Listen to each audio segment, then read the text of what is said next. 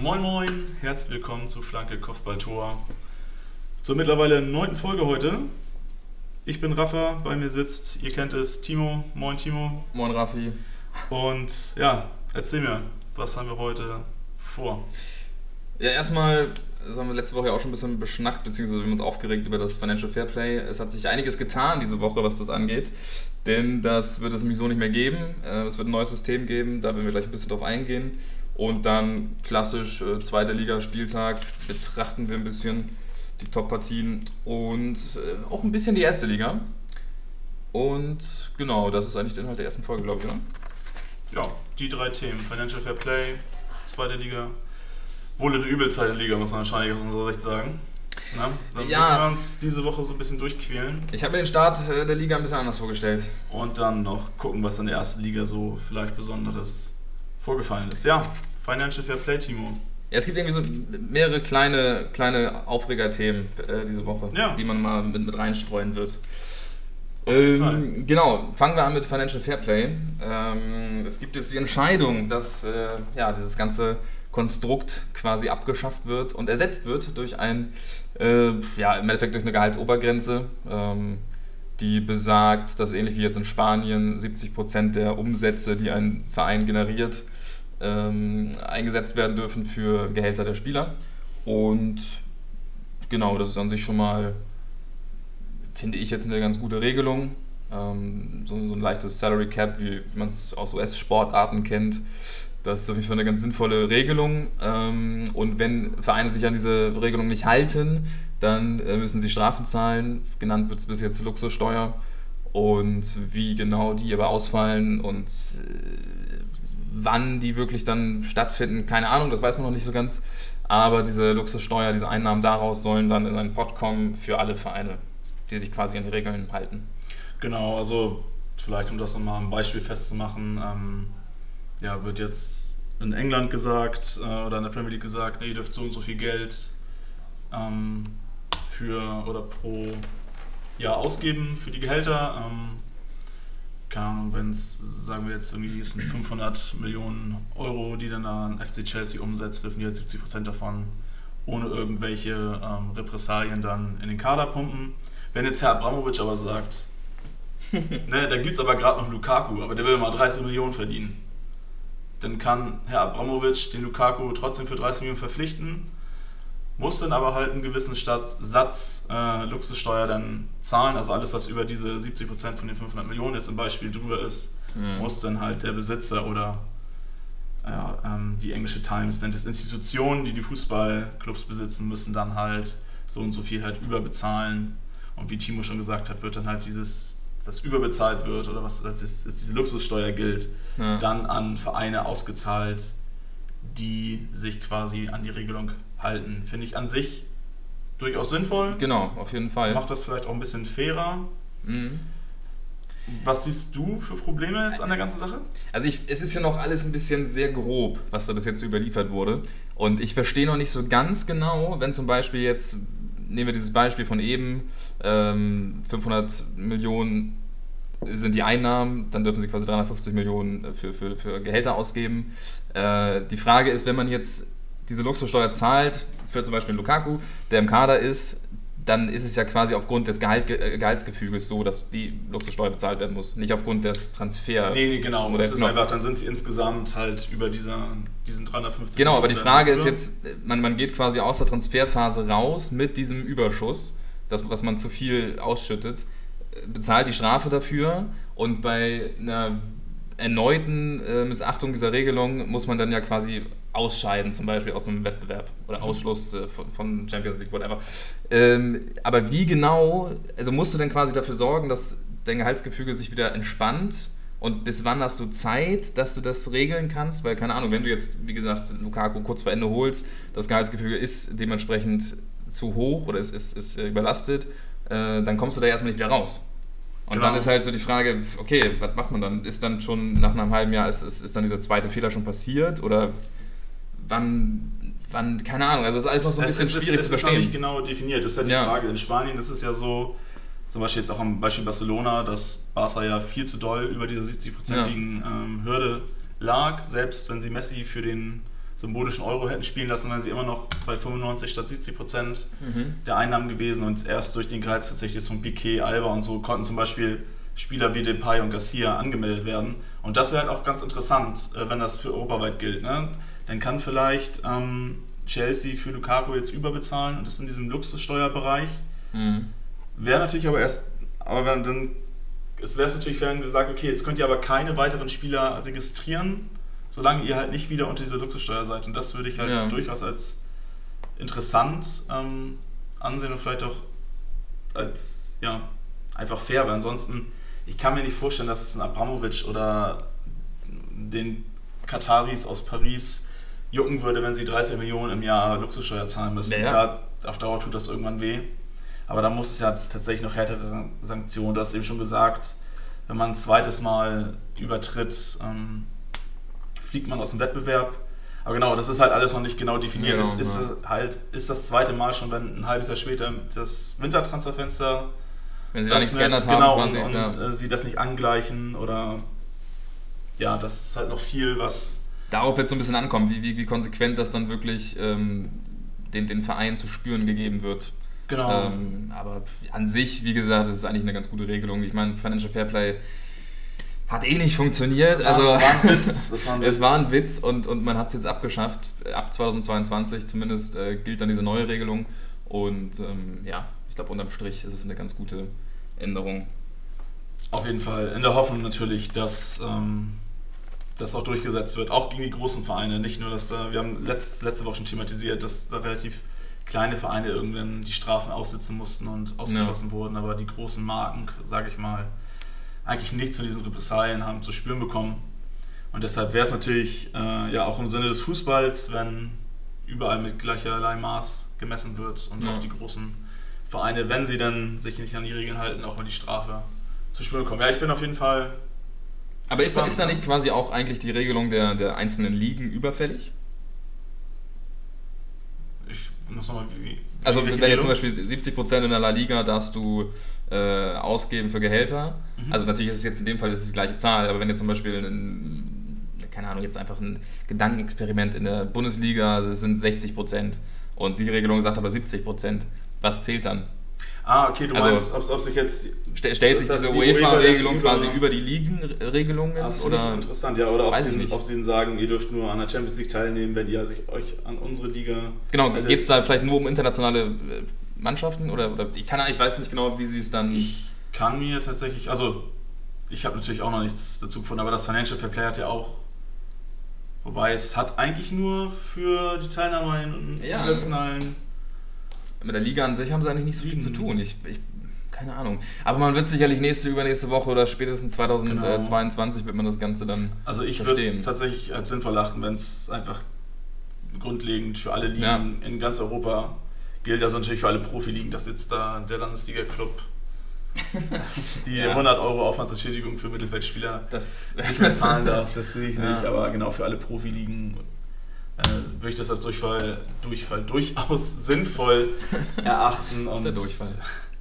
Es wäre natürlich äh, schön, wenn das, das ganze, dieses ganze, ja, diesen ganzen finanziellen, die ganze finanzielle Kirmes da irgendwie mhm. so ein mhm. bisschen reguliert und dass da ein bisschen Ruhe vielleicht auch in diese äh, horrenden äh, Summen die da im Fußball äh, rumfliegen, ist ein bisschen der Deckel drauf oder die Hand drauf gehalten wird, dass das ein bisschen, sich ein bisschen beruhigen kann. Und der Fußball ja. ein bisschen zurück zur Basis kehren kann. Das wäre, würde ich mir tatsächlich wünschen. Aber wie gesagt, da ja, müssen wir. Ich, ich glaube, Keferin war das ja auch, der gesagt hatte, ähm, an sich ist das jetzt eine neue Regel, die vielleicht äh, die Lücke jetzt nicht schließt, aber halt zumindest dafür sorgt, dass äh, der, äh, der Graben zwischen den Vereinen nicht noch größer oder noch schneller, noch größer wird.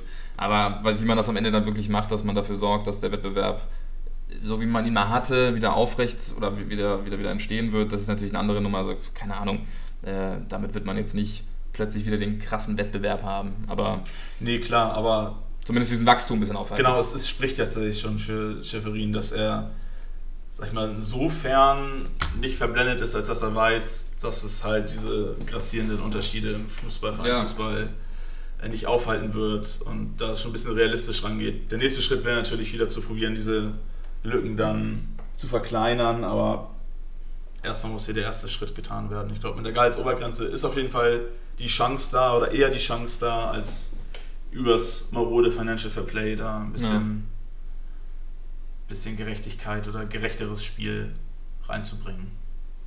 Bin ja. auf jeden Fall gespannt, was da vielleicht noch so die nächsten Wochen geleakt wird, was da vielleicht so diskutiert wird, ob vielleicht noch äh, neue Erkenntnisse, vielleicht ne, wie die Luxussteuer wirklich aussehen soll, wann sowas rauskommt. Genau. Bin gespannt und da werden wir euch wahrscheinlich auch dann auf dem Laufenden halten, wenn es euch denn interessiert und wenn euch dieser krass kommerzialisierte Fußball auch so auf den Zimmer geht. oh ja.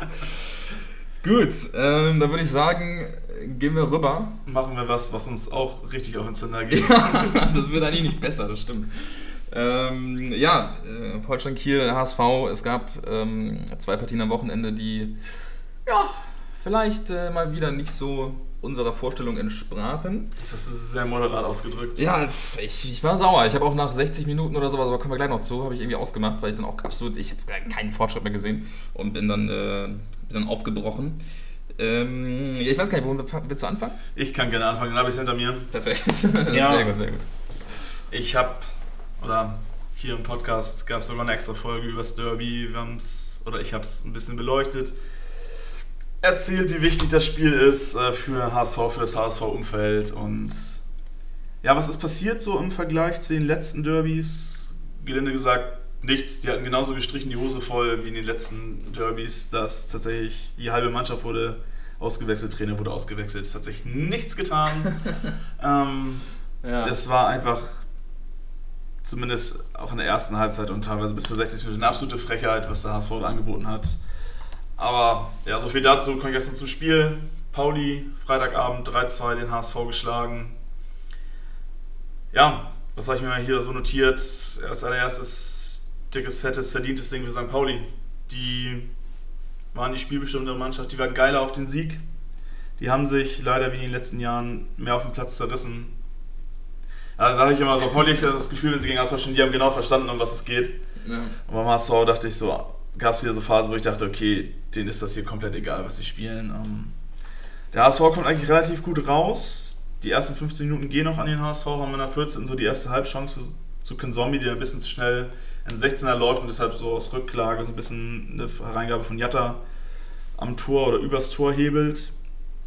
Ja, Minute 20 wacht Pauli auf und halt brutal. In der 21. trifft Burgstaller den Pfosten, äh, in der 22. wird McKinney geblockt in allerhöchster Not. In der 23. hat Medisch eine gute Kopfballchance, also hier Minutentakt. In der 27. Äh, ja, gibt es dann folgerichtig das 1-0 durch Finn-Ole Becker. Äh, ja, der hat die HSV-Abwehr wieder zu passiv. Pauli kann sich durchkombinieren. Die, der Ball kommt auf Kniehöhe irgendwie zu Becker von der linken Seite rein. Becker drückt ihn mit dem Knie über die Linie. Ja, weiß nicht, zu dem Zeitpunkt war ich schon echt extrem sauer, muss ich ganz ehrlich sagen, weil also ab der 20. dachte ich, okay, das gibt hier heute eine richtig böse Klatsche, dass da wirklich Minutentakt der Pauli den 16er vom HSV belagert. Hamburg ist nicht, mhm. mal, mehr die, nicht mal mehr mit den, ähm, wie heißt das, Befreiungsschlägen. Ja. Ich mit den Befreiungsschlägen gefühlt in die Hälfte von Pauli gekommen. Das war ein unfassbarer Druck. Und ja, es war leider folgerichtig, dass Pauli dann Führung geht. Ähm, war spielerisch auch echt stark, was Pauli bis dahin angeboten hat tut alles weh, das zu sagen, aber es ist nun mal so. Ich ein bisschen, ja, ja. man kann jetzt ja auch nicht die Fanbrille aufsetzen nach so einem Scheißspiel. Ja, danach verflacht das Spiel so ein kleines bisschen. Ausgeglichene ähm, Feldanteile, passiert nicht wirklich was. In der 42. hat Burgstaller nochmal eine Chance. Im Gegenzug tatsächlich der Ausgleich irgendwie aus dem Nichts, weil beim HSV hat sich tatsächlich lange nicht keine Offensivaktionen ähm, angedeutet. Es waren passen die Tiefe von Kensombi auf Jatta, der startet durch, ähm, ist frei von Torwart quer auf Kittel, der muss ihn reinschieben. War an sich ein ganz schöner Angriff. Man musste natürlich als HSV noch ein bisschen zittern, weil das Ding wieder anderthalb Minuten vom VAR äh, untersucht wurde. Äh, letztendlich war es ein regulärer Treffer. Ja, mit 1-1 geht es dann ein bisschen oder sehr glücklich für den HSV in die Pause. Ja, die zweite Halbzeit. Äh, Walter hat die Mannschaft ein bisschen wachgerüttelt, die kommen ein bisschen aktiver aus der Pause St. Pauli jetzt in ihrer eigenen Hälfte so zu, zu schnüren. Ähm, ja, kommen auch zu einer Situation in der 53. wo Jatta an dem Strafraum rechte Seite ein bisschen steil geht und tatsächlich gefault wird. auch äh, im Nachhinein gesehen relativ deutlich äh, gefault wird. In Real Tempo habe ich das tatsächlich nicht gesehen. Hat zuerst Jatta stolpert über seine eigenen Beine. Aber ja, letztendlich hat er einen glasklaren G-Fehler bekommen.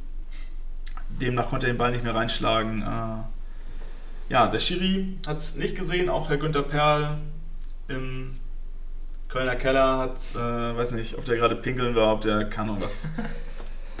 Eine Rauchen war, ich habe keine Ahnung. Auf jeden Fall war er anscheinend nicht auf seinem Platz, hat sich das nicht angeguckt. Ähm, ja, den Elfmeter gab es nicht. Äh, jetzt im Nachhinein hat sich tatsächlich der Schiri, ich weiß gar nicht mehr, wer da auf dem Platz stand, hat mir den Namen auch nicht notiert. Tut auch gerade gar nicht zur Sache, aber hat quasi im Nachhinein im Kollegenkreis äh, ähm, eingeräumt, dass er vergebens auf den Eingriff vom VR gewartet hat, weil er seiner Aussage nach äh, die Aktion halt nicht genau gesehen hat.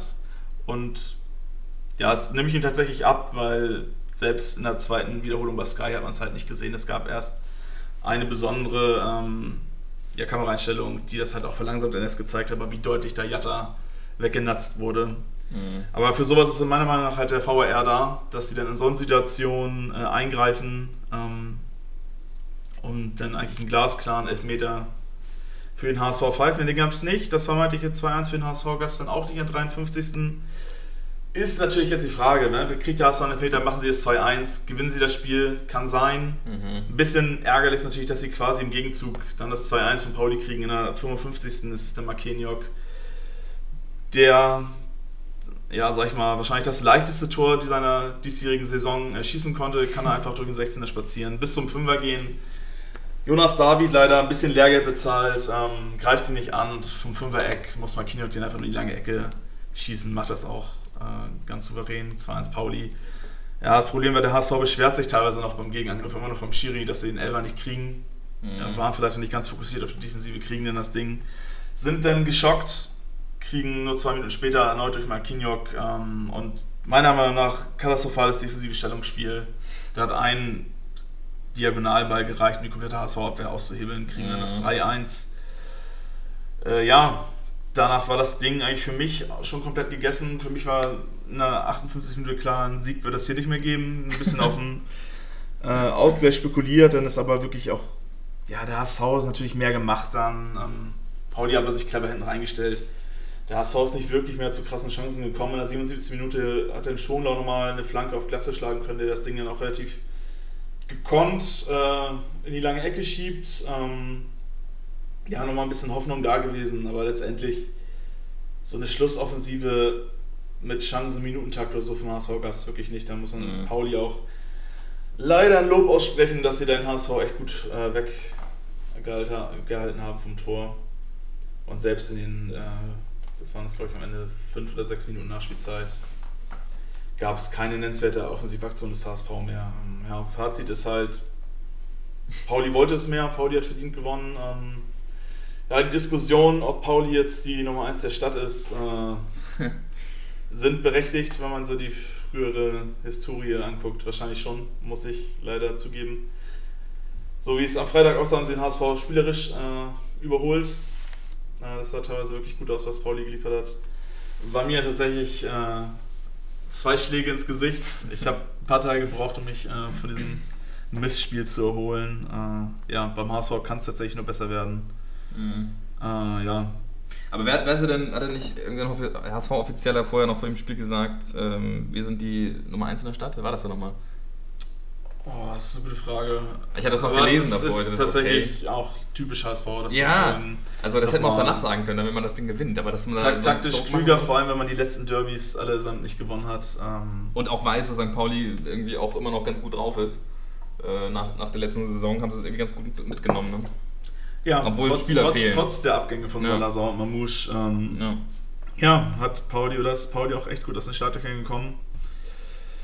Ja, die müssen wahrscheinlich aus ihrer Sicht einfach nur so weitermachen, sind natürlich jetzt wahrscheinlich durch den Derby-Sieg ein bisschen euphorisiert und noch formstärker und der HSV muss jetzt am Sonntag da komplett quasi nochmal ein Reboot machen nach dem Sieg gegen, starken Sieg gegen Schalke.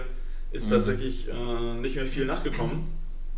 Außer eine gute Halbzeit gegen Dresden, da muss definitiv gegen Darmstadt, die sich jetzt auch befreit haben, auf die wir noch zu sprechen kommen. Äh, definitiv was, was geschehen. Ja, von meiner Enttäuschung wahrscheinlich ja. zu deiner größten Enttäuschung, Timo. Ja, was, was den Tore, was die Torausbeute angeht, sogar noch größere Enttäuschung, weil Kiel es natürlich auch wieder mal nicht geschafft hat, mal das erste Saisontor zu erzielen. Sondern man verliert, wie in den ersten beiden Spielen, ebenfalls wieder mit 0 zu 3.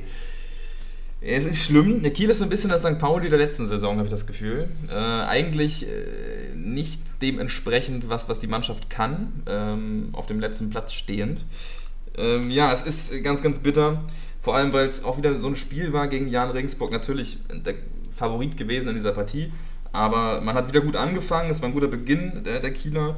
Ähm, relativ schnell hat man ja auch diesen Alu-Kopfball gehabt. Ich weiß gar nicht genau, wer den äh, abgegeben hatte. Auf jeden Fall äh, sah es ganz gut aus. Ich hatte Hoffnung. Ich war frohen Mutes und habe gedacht, gut, vielleicht können wir da ein bisschen dagegenhalten. Ähm, aber Jan Regensburg ist eine abgezockte Mannschaft geworden schon direkt. Also die haben eine gute Abwehr, die wissen genau, wo sie stehen müssen, die wissen genau, wen sie da stören müssen, damit da äh, wenig Gefährliches bei rumkommt. Und ähm, im Endeffekt, ja, äh, schaffen sie es auch noch zwei Tore zu erzielen. Also es ist ein wilder Beginn irgendwie. Äh, wie gesagt, Jan Regensburg reißt diese Partie so ein bisschen an sich, ähm, schafft es relativ schnell, ich glaube durch, äh, wer war das denn, Besuschkow und keine Ahnung, wer das zweite Tor gemacht hat. Auf jeden Fall, ähm, genau, geht es mit 0 zu 2 in die Pause. Holstein Kiel oder Werner denkt sich, okay, da müssen wir ein bisschen was machen und bringt drei neue zur zweiten Hälfte. Alles Wechsel, die ich auch nicht so verkehrt fand.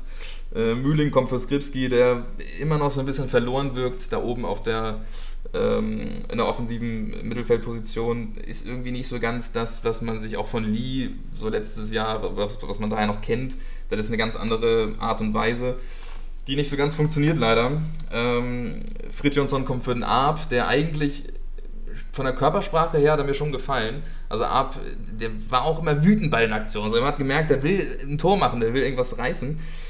Hat er aber nicht. Deswegen geht er auch zur Halbzeit raus.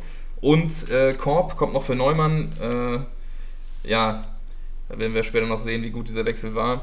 Ähm, Vielleicht kleiner Ein Einwurf noch. In der 40. hat das 2 für Regensburg der gute Gimba. Gimba gemacht.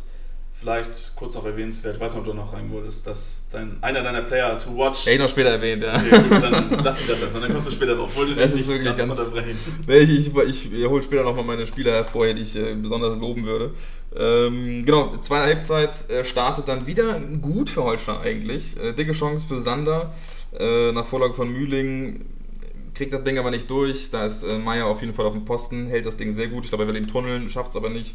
Äh, Meier macht gut zu. Und ja, dann das 0 zu 3 ist halt schon wieder durch so einen eigenen Fehler. So, man, man verliert den Ball und, und setzt sich das Ding quasi wieder selber rein. Und das haben wir jetzt in den ersten beiden Partien schon gesehen. Und jetzt wieder und diese individuellen Fehler, diese, diese blöden ganz, ganz dummen Versäumnisse in der Abwehr, die sorgen jedes Mal dafür, dass man ein Gegentor bekommt und man ist momentan halt nicht in der Lage, vorne mehr Tore zu machen, ja. was äh, direkt mal so ein, so ein ja, Sargnagel reinhämmern ist. So, das ist direkt vorbei dann. Und so steht es 3-0 und ja, obwohl Kiel dann immer noch ein bisschen versucht, so irgendwas zu, zu reißen, noch mal irgendwie vor das Tor zu kommen, was sie ja auch öfter mal schaffen, aber nicht entscheidend. Und ähm, ja, das Spiel ist dann vorbei. So, es, ist, es hat nicht mehr viel getan. Ich habe irgendwie ab der 60., 70. habe ich ausgemacht, weil ich einfach keine Lust mehr hatte. Und ähm, ja, in den Highlights hat mich da jetzt keine Situation noch angelacht, wo ich gedacht habe, okay, das, da muss man noch mal ein Ding machen. Das war wirklich nee, traurig. Auch, also Bartels und Mees sind, glaube ich, in der Schlussphase nochmal vors Tor gekommen, weil es auch nicht ja. so, dass man sagt, na, die machen sie und dann mit den Heimfans im Rücken geht hier nochmal was. Mhm. Es waren nochmal zwei Chancen, aber halt auch nichts was einem irgendwie vom Hocker, vom Hocker reißen würde. Ja, aber Bartels somit der Einzige, der so ein bisschen Normalform hat, habe ich das Gefühl. So der mhm. irgendwie durch seine Routine vielleicht auch trotzdem seine Leistung abrufen kann, aber der halt auch nicht aber alles dem, machen kann. Dem fehlen halt so. seine zwei, drei guten Mitspieler, vielleicht mit ja. Sarah und vor allem Lee, ja. die ihn dann da unterstützen. Und das, ja, das muss Kiel halt dann auch meiner Meinung nach irgendwie noch immer in den Griff bekommen. Da kommen wir auch später, beziehungsweise in einer anderen Folge noch bisschen detaillierter drauf. Da gucken wir uns nochmal an, was unsere Vereine vielleicht so. Ja, noch zwei. Wochen ungefähr ist, glaube ich, der Transfermarkt auf. Genau. Von daher, da werden wir dann nochmal ein paar Spieler einwerfen, die vielleicht noch helfen könnten. Beziehungsweise auch Spieler, die schon gekommen sind und helfen werden. Äh, Luis Holpi, sage ich dann nur. Äh, besprechen wir in der nächsten Folge. Äh, genau, Bartels äh, und, und Gelios hat an sich auch keine schlechte Partie gemacht. Ähm, hat ein paar Dinger rausgefischt Aber, ist aber ja. die Saison in meinen Augen fast auch die ärmste Sau. Bei denen Ja, ist komplett. es mindestens ein, ein Tor jedes, in jedem Spieltag bisher gewesen, wo er von seinen Vorderleuten einfach so böse im Stich gelassen wird. Ja. Und ja, also ich meine, Gelios kann man am wenigsten, finde ich, die da irgendwie einen schwarzen Peter zu schieben. Sehe ich genauso. Also, ja, es ist einfach diese, diese Mischung aus, irgendwie passt diese Mannschaft nicht so ganz zusammen und äh, es, es fehlt so dieser letzte entscheidende Pass immer. Also, es sind oftmals sehr gute Offensivaktionen, auch mit guten Kombinationen, aber trotzdem fehlt dann diese letzte Aktion, die immer zu einem Tor führt. Und wie gesagt, 0 zu 9 Tore sprechen eine sehr deutliche Sprache. Ja. Und ja, ähm, aus Jahn-Sicht muss man natürlich jetzt auch noch mal ein bisschen loben, denn ich meine, die sind Erster, äh, haben dreimal in Folge 3 zu 0 gewonnen und äh, ja, stehen da offensichtlich auch ganz zurecht. Ähm, Beste macht äh, ein sehr gutes äh, Spiel, der auch irgendwie plötzlich über sich hinaus wächst da auf der rechten Seite.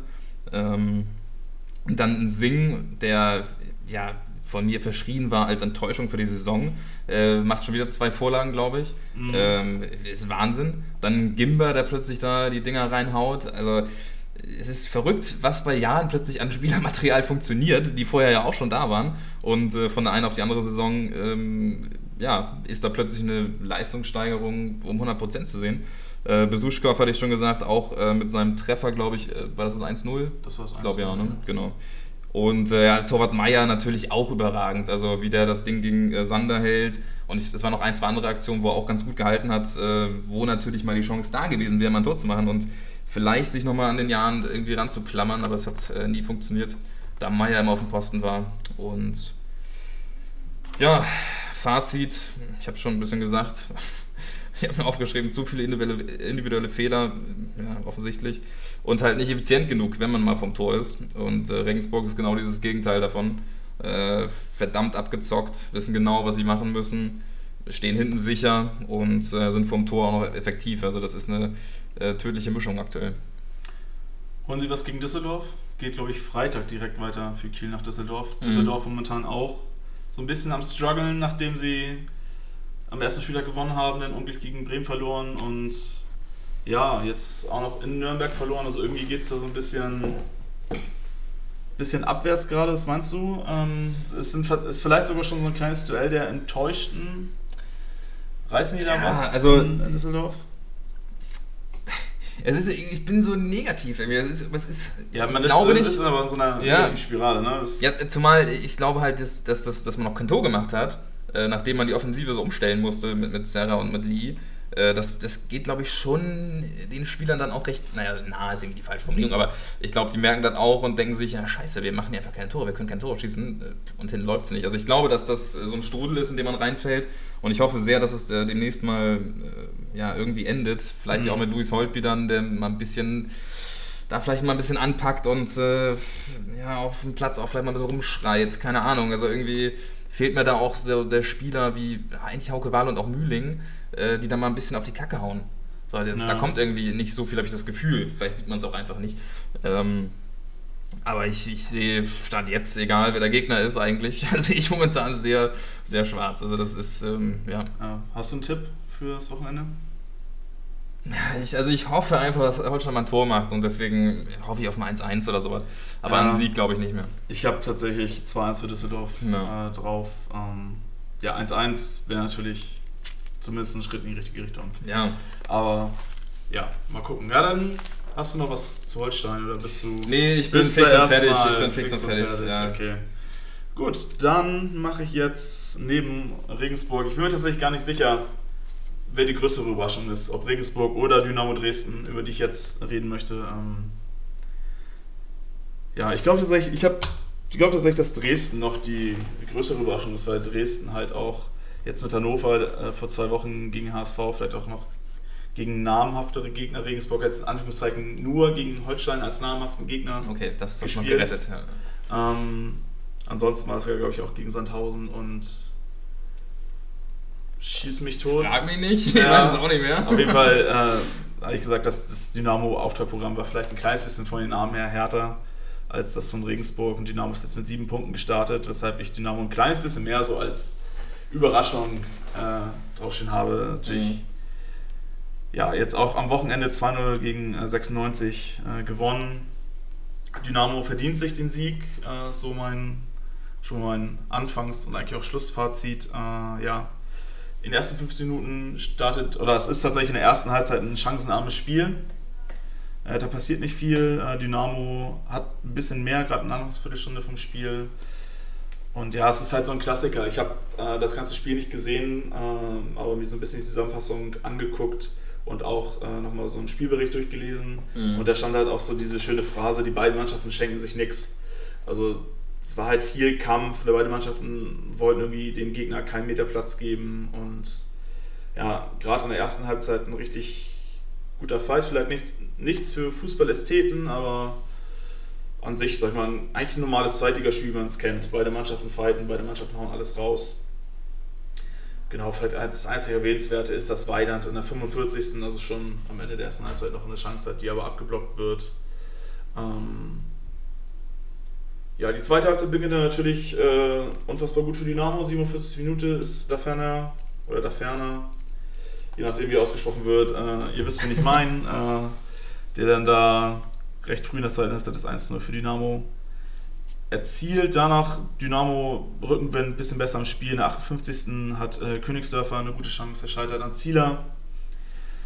Äh, ja, in der 61. meldet sich dann auch 96 an mit Muslia, der eine ganz gute Kopfballchance hat. Danach ist wieder viel Krampf im Spiel. Hannover schafft es irgendwie, weiß nicht, für mich ist Hannover eigentlich immer noch eine Mannschaft, die viele spielerische oder gute Spieler hat und viele spielerische Möglichkeiten finden sollte. Haben sie aber in dem Fall gegen diese kämpferischen Dynamos und auch kompakt stehenden Dynamos nicht gefunden. Da war, weiß nicht, kein Duxch, auch kein Muslia. Ähm, ja, wer hat denn da noch gespielt? Muss man selber nachgucken. Ähm, ja, auch Stolze ähm, haben nicht wirklich geliefert. Ja, bin tatsächlich ein bisschen enttäuscht äh, von Hannover gewesen, ähm, dass sie da wirklich überhaupt nichts mehr auf den Platz gebracht haben. Letztendlich ist in der 82. das nächste, was passiert ist, das 2-0, die Entscheidung für Dynamo von Mai.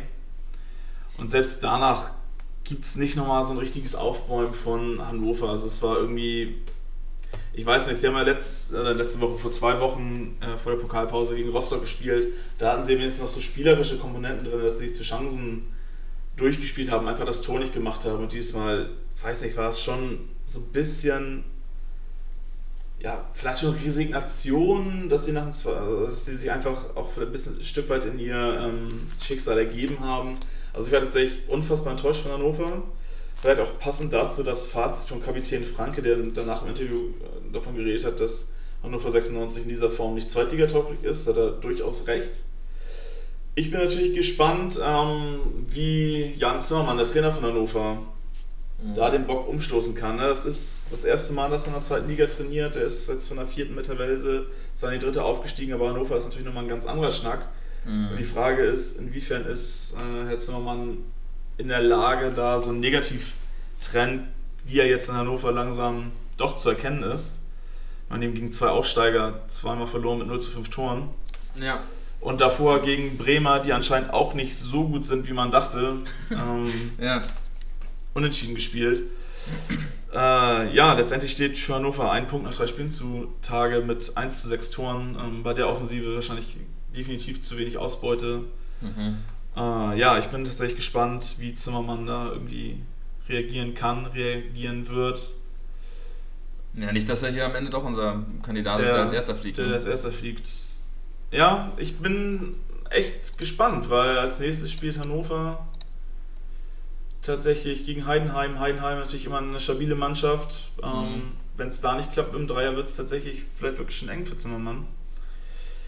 Ich bin gespannt. Ähm, ja, für Hannover zählt tatsächlich gegen Heidenheim in meinen Augen ein Sieg, ohne Wenn und Aber. Sehe ich tatsächlich nicht. Ich sehe dann unentschieden. Ja, und für mich tatsächlich Dynamo ein Highlight des nächsten Spieltages. Topspiel Samstag 2030. DDR-Klassiker Hansa Rostock gegen Dynamo Dresden Ostseestadion wird leider nicht pickepacke voll sein, aber das wird, glaube ich, ein geiles Spiel. Äh, ein Spiel, was ich mir auch, ich hoffe, dass ich da schon Feierabend habe, definitiv reinziehen werde. Ähm, ja, Rostock auch eigentlich gut in die Saison gekommen. Das kann eigentlich ja. nur ein Fußballfest werden. Und für mich ein Spiel, wo es 2 zu 2 ausgeht, Was sind so deine ich, ich finde es erstmal ganz crazy, du hast das vorhin ja schon erzählt, äh, von wegen 15.30 Uhr, der, der Bundesligaspieltag um 15.30 Uhr, die Konferenz, die früher immer eigentlich so das Highlight war des Wochenendes, äh, hat nicht mehr so diese Attraktivität aufgrund der, der Paarungen. Und jetzt gucken wir uns hier den, den Samstag der, der, zweiten Bundesliga an und sehen Bremen gegen Karlsruhe, Paderborn, St. Pauli, Jan Regensburg gegen äh, Schalke und äh, Rostock gegen Dresden. Und ich denke mir, ja gut, das gucke ich mir deutlich lieber an. Also da würde ich mir lieber die Konferenz gucken. Ja, ja. Aber ich bin auch gespannt. Ich sehe gerade, ich habe gar nicht äh, gewusst, dass Jan Regensburg gegen Schalke spielt. Äh, das wird natürlich auch eine lustige das, Nummer wahrscheinlich. Das wird, vor allem weil Schalke ja auch gegen Aue zu Hause nicht gerade äh, überzeugt hat mit dem 1-1. Ne? Ja. Deshalb bin ich tatsächlich echt gespannt, was Regensburg und Schalke da liefern. Wenn Schalke so auftritt wie gegen Holstein so effektiv, dann kann Schalke da eventuell was mitnehmen. Andererseits muss man die abgezeugten Regensburger auch erstmal schlagen, ne? Ja, ja vor allem wenn man defensiv äh, stabil steht. Ja, der Tirode X-Faktor, der kann er eigentlich ja, immer, einen, immer einen machen. Ne? So genau, aber gehen wir ja, ja, von einem enttäuschenden, ja, ist eigentlich der vierte enttäuschende Nordligist, äh, Nordligist, Nordclub, Nord den wir jetzt hier heute einmal unter die Lupe nehmen. Das ist nämlich Werder Bremen. Und dann übergebe ich an dich, Timo. Du hast es eben schon ganz gut gesagt. Man hat vielleicht Bremen auch als ein bisschen zu stark wahrgenommen am Anfang gegen Hannover. Denn so stark können die nicht gewesen sein, so im Nachhinein. Also dieses Spiel gegen Paderborn, ich habe es auch nicht komplett in, in, in Gänze geguckt. Ich habe mir mehrfach die Highlights angeguckt, weil ich es nicht fassen konnte, wie da verteidigt wurde in diesem Spiel. Aber chronologisch auf jeden Fall erstmal anfangend äh, mit ähm, dem ersten Tor durch Platte. Äh, da geht es nämlich direkt los. Ich habe mir aufgeschrieben, Abwehrverhalten eine Frechheit. Äh, Platte Kopfball. Und ich meine, er kommt von, von links aus dem Halbfeld, kommt da so eine Flanke nach vorne und äh, Platte steht wirklich komplett frei. Also jeder Verteidiger, der vorher bei ihm in der Nähe war, geht aber weg. So, ist, oh, Platte kommt, alle weg. So, was zum Teufel? Also das war wirklich so schlecht. Ähm, keine Ahnung, was da die, die, Idee war, auch von Toprak, der da eigentlich sehr in der Nähe war, äh, von dem man das eigentlich nicht gewohnt ist, dass er so ein schlechtes Stellungsspiel hat. Ähm, dann wird eigentlich sehr schnell klar, dass äh, Friedel äh, sehr verloren da ist auf dieser Linksverteidigerposition. Äh, warum er nicht Innenverteidigung spielt, beziehungsweise warum er wenn er verkauft werden sollte, was eigentlich danach aussieht, überhaupt noch spielt. Keine Ahnung. Ähm, auf jeden Fall ein Fehler nach dem anderen auf der Linksverteidigerposition. Ähm, gekrönt wurde diese starke Leistung dann schon relativ früh bei dem 0 zu 2 wieder durch Platte. Äh, Toprak sieht da gar nicht gut aus und Friedel rutscht auch noch weg. Äh, Macht es wirklich ganz grandios, sieht ganz doof aus. Ja, Platte guckt sich das an, äh, geht vorbei und haut das Ding einfach rein. Ähm, ja, da musste man dann auch fast ein bisschen schmunzeln. Äh, sah nicht gut aus für Bremen. Dann bekommt es noch bitterer, Toprak verletzt sich, äh, muss raus. Und ja, dann fällt das 0 zu 3 auch noch durch Michel. Äh, sieht wieder ganz, ganz schlimm aus, leider. Äh, langer Ball vom Torwart auf Michel, der äh, den Ball behaupten kann, nachdem Mai sich da ganz dumm verschätzt. Äh, streckt er das Bein in die Luft, kommt nicht ran. Äh, der Ball geht auf Michel und ähm, dann hat ihn eigentlich Zetterer schon relativ in der Hand, verliert den Ball aber wieder. Michel holt sich das Ding wieder und schiebt ihn rein und die Verteidiger waren schon längst dabei, äh, wieder nach vorne zu gehen gefühlt. Die haben sich ja gar nicht mehr drum gekümmert.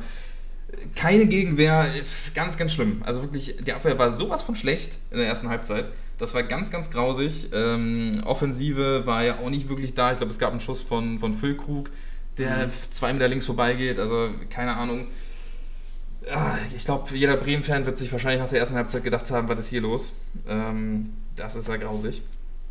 Und dann äh, gab es tatsächlich mal eine gute Kombination, die dann auch zum 1 zu 3 in der zweiten Hälfte führt. Ähm, durch Schmidt, der nach Vorlage von Dingshi, also mit einer ganz guten Kombination, das war sogar ein Doppelpass mit Dingshi, ähm, der das Ding dann reinpfeffert. Ähm, ja, bekommt das Ding aber auch gut vorgelegt von Dingshi, also musste eigentlich nicht mehr viel machen. Aber gut, drei Minuten später kommt der nächste Nackenschlag. und zwar das 1 zu 4. Schallenberg äh, nach Ecke. Ähm, das ist so ein Tor, da würde ich sagen, okay, das kann man mal kassieren. Also er kommt eingelaufen, die Abwehr steht nicht so gut, hat ihn nicht so ganz auf dem Schirm. Nach einem Eckball, da kann man mal irgendwie die Ordnung verlieren. Ja, schon. Also das ist jetzt nicht so ein Tor wie die ersten drei, aber das ist, wir reden aber ja auch vom Niveau, wo Ja, man, genau, also, ja. aber trotzdem darf man eigentlich auch, also da kommt er wirklich schon ziemlich frei ja, ja. Da geht ja keiner mit, da steigt ja keiner mit hoch. Ähm, ja, aber das ist so ein Tor, wenn es 2-1 ausgeht, sagt man sich, okay, da war die Zuteilung mal nicht gut, da hat man gerade einmal kurz nicht aufgepasst. Ja, aber natürlich im, im Kontext äh, ist das natürlich auch wieder schlecht. Ja, auf jeden Fall. Ja. genau. Ähm, so, ja.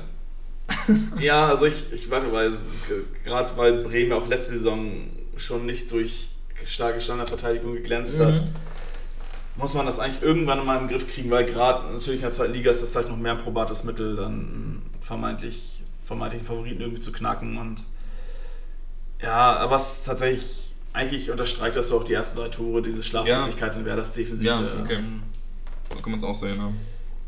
Ja, dass, dass, dass sie hinten einfach den Laden da nicht zusammenkriegen und äh, vorne halt vielleicht dieses Quäntchen Glück dann im Abschluss nicht haben, weil, keine Ahnung, ich weiß nicht, was du jetzt noch im, äh, für den Rest des Spiels aufgeschrieben hast. weil Werder probiert ja trotzdem noch.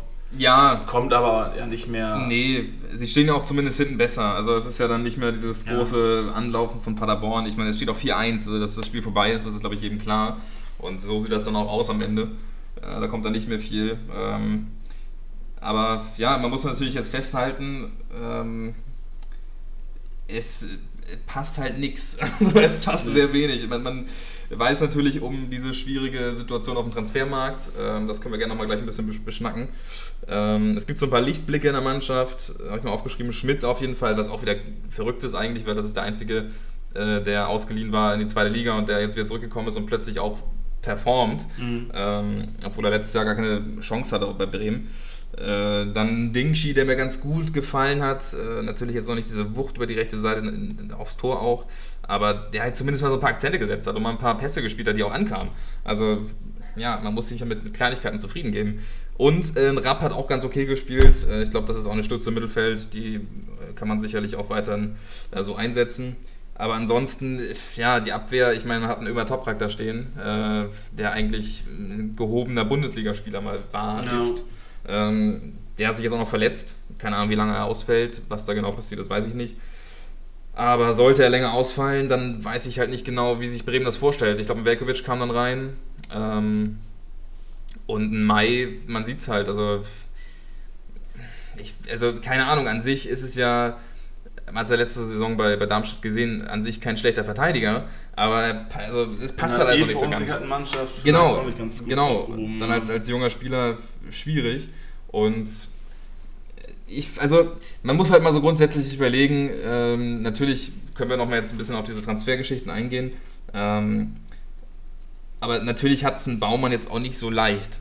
Also es ist natürlich auf der einen Seite so, dass du an, an Baumanns Stelle äh, so ein bisschen die Arschkarte gezogen hast, eigentlich weil dieser Transfermarkt vor allem aus Bremen-Sicht dieses Jahr so schwierig ist, weil man erstmal warten muss, bis diese ganzen Spieler verkauft werden können mhm. oder verkauft sind. Äh, sieht man jetzt mit Eggestein, äh, wer ist noch gegangen in den letzten Tagen? Äh, Sarge natürlich, Augustinsson, genau, genau. Dann wird wahrscheinlich noch ein Friedel gehen, könnte ich mir vorstellen, denn äh, eigentlich, keine Ahnung, ich kann mir nicht vorstellen, dass er bleibt. Dafür ist er zu wertvoll und spielt auch jetzt keine Rolle gerade so wirklich. Ich wollte gerade sagen, er ist zu wertvoll, aber wenn er gespielt hat, hat er auf jeden Fall nicht seine Erstliga-Torgekarten unter Beweis gestellt. Das muss man halt auch sagen. Ja, aber warum wird er auch als Linksverteidiger eingesetzt? Warum lässt man da nicht einen Agu spielen oder Weil keine Ahnung? Einer da vorne gebraucht Ja, das ist ja das Traurige. Also ich, ja, es ist alles noch ein bisschen konfus. Ähm, ich glaube, Markus Anfang wünscht sich vor allem einen Stürmer, äh, weil man sieht, dass Füllkrug irgendwie noch nicht funktioniert. Er ist noch nicht so ganz angekommen. Ja, ich glaube, Markus Anfang wünscht sich eh noch einiges. Ich habe mir tatsächlich den ja. Kader von Werder mal angeguckt jetzt. Auch das war noch bevor Eggestein gestern zu Freiburg gegangen mhm. ist.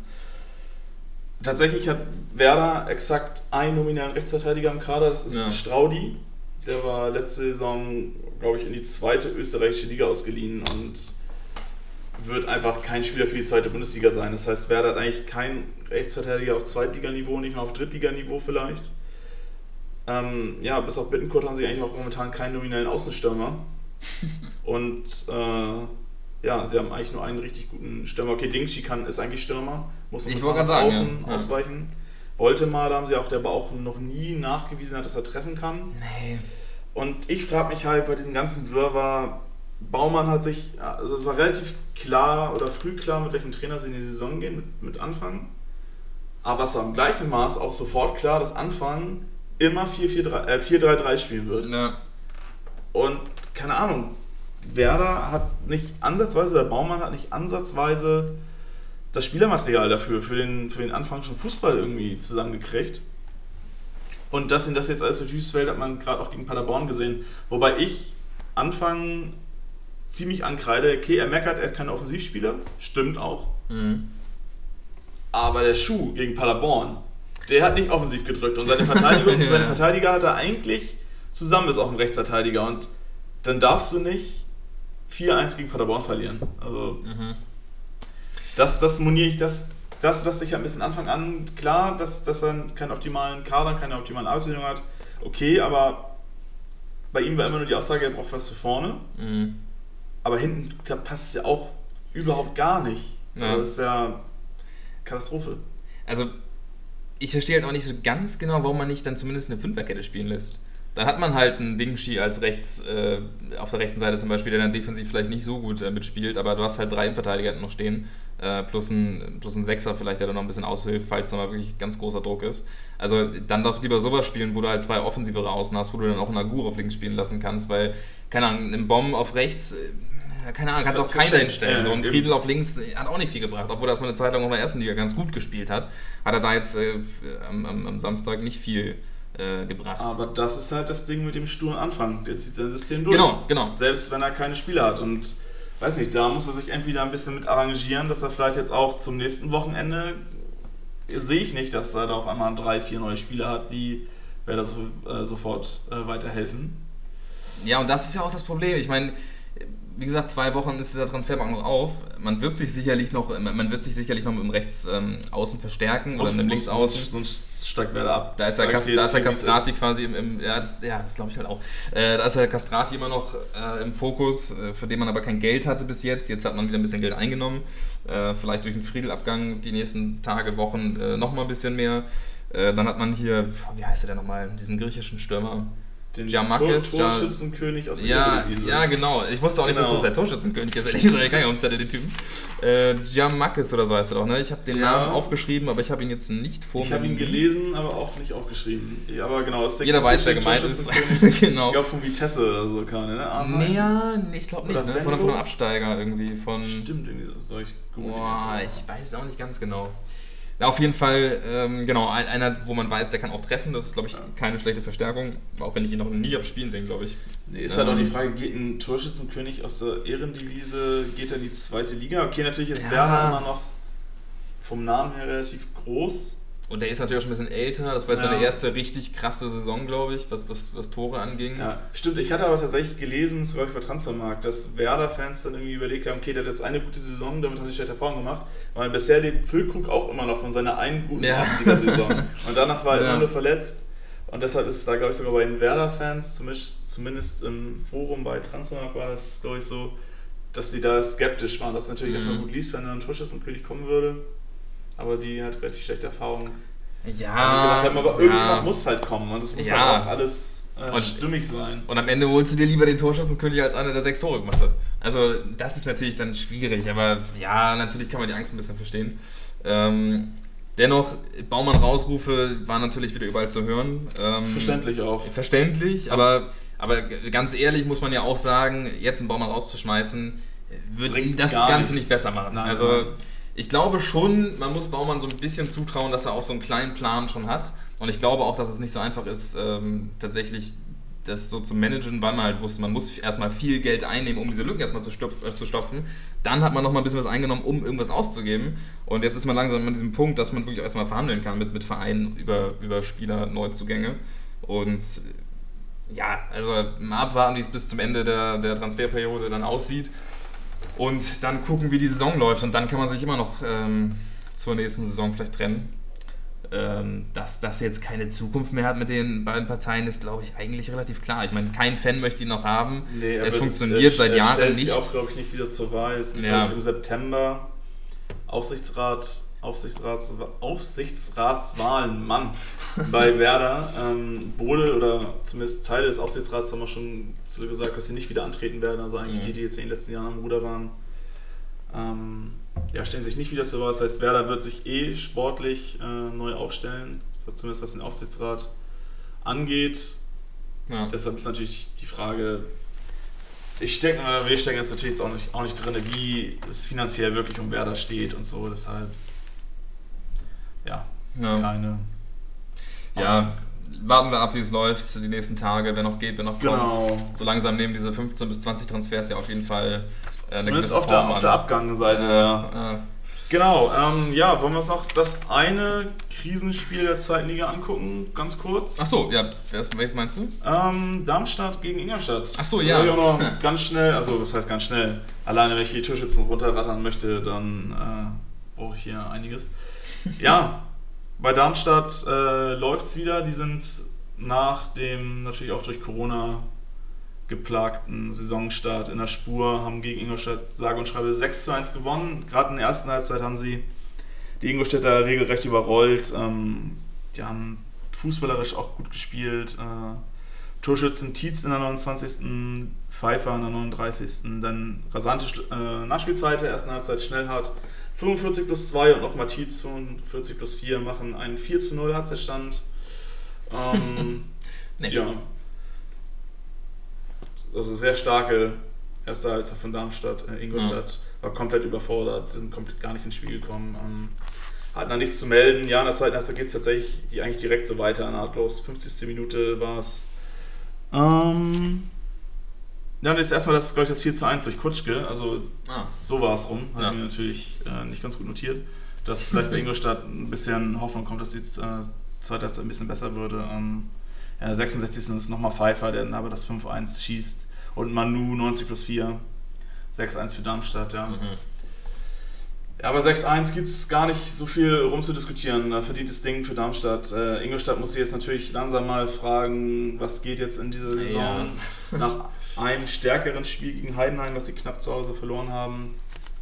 Jetzt doch aussetzt die zweite Klatsche, nachdem sie 3-0 in Dresden verloren haben. Ähm, mhm. Ja, sehe da tatsächlich nicht ganz so viel Positives für Ingolstadt.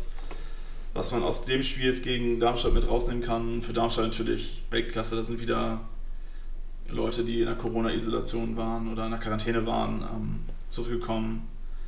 Aber auch schön, dass wir es vorher gesagt haben, dass wir quasi beide gesagt haben, diesmal ist das das erste Spiel, wo Darmstadt mal auch das Ding dann gewinnt. Genau, ja, sonst liege ich ja, besonders ich, immer nicht ganz so richtig mit meinen Tipps.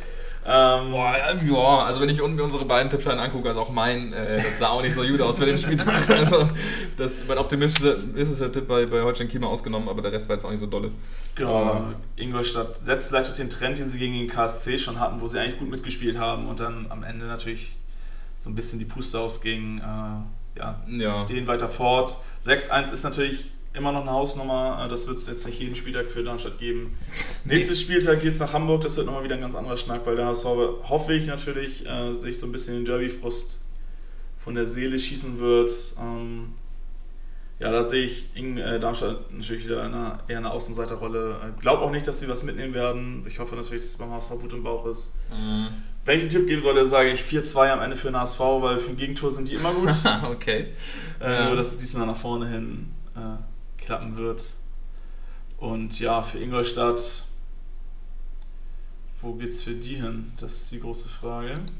Ah, ich habe sie immer noch auf dem 17. Nee, 16. Tabellenplatz hatte sie, glaube ich, getippt nach dem ja. Ende der Saison. Und aktuell sind sie 17. Ja, gut. Und es geht zu Nürnberg, die natürlich ein starkes Spiel gegen Düsseldorf abgeliefert haben. Ja, ist die Frage zu Hause.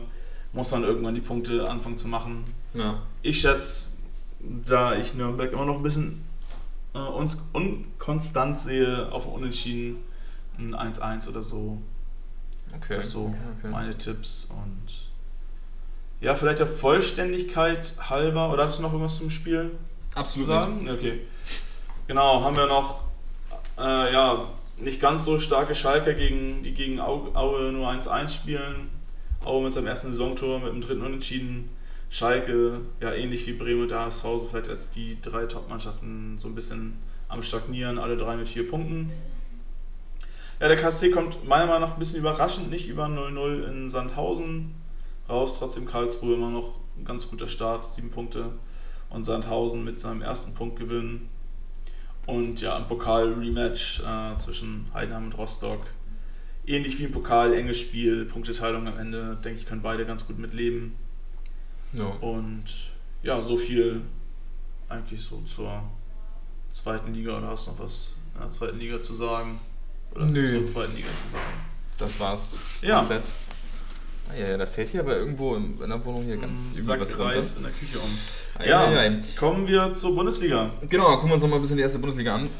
Denn da gab es ja auch oh, eine oder andere schöne Partie. Ähm, Ich würde sagen, wir machen das mal hier so ein bisschen im halben Schnelldurchlauf. Ja, gerne. Äh, Gladbach-Bayern, Eröffnungsspiel. Ähm, natürlich das Aufregerspiel so ein bisschen des Spieltags, äh, geschuldet der ganzen VAR-Diskussion, auf die wir, glaube ich, auch nochmal so ein bisschen eingehen gleich. Ja, zum ähm, zweiten Mal dann heute. Ja, zum zweiten Mal mal kurz ein bisschen aufregen. Ähm, um es mal ganz kurz zusammenzufassen, äh, Player macht in der 10 Minuten das 1, in der 10 Minute das 1 zu 0. Äh, Bayern Defensive allgemein bis dahin noch so ein bisschen wackelig gewesen. Äh, öfter mal den, den, den Spieler, den man da eigentlich hätte im Auge behalten müssen, verloren. Äh, aber auch eine ganz gute Kombination gewesen vor dem 1 zu 0. Ähm, also ein sehr gerechtes, sehr gerechter Einstand für Gladbach.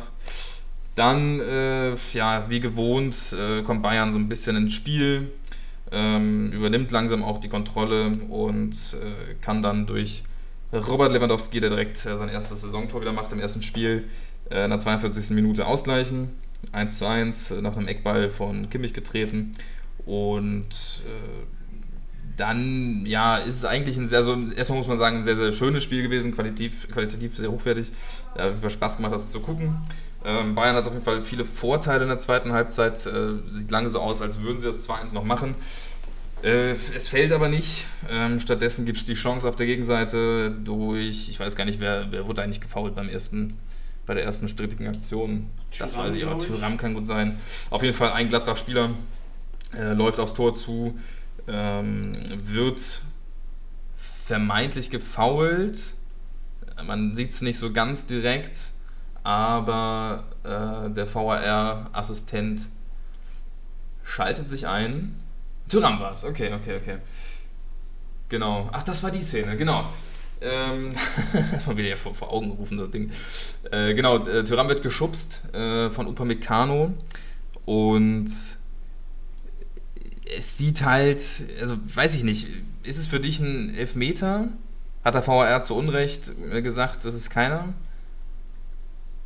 Äh, ich muss gerade auch nochmal die Szenen. Ähm ja, und zwei Minuten später, vielleicht erstmal, genau, zwei Minuten später gibt es äh, die nächste strittige Aktion. Äh, wieder ist es äh, Tyram, der von Upamecano, ja, ich würde schon sagen, gefault wird.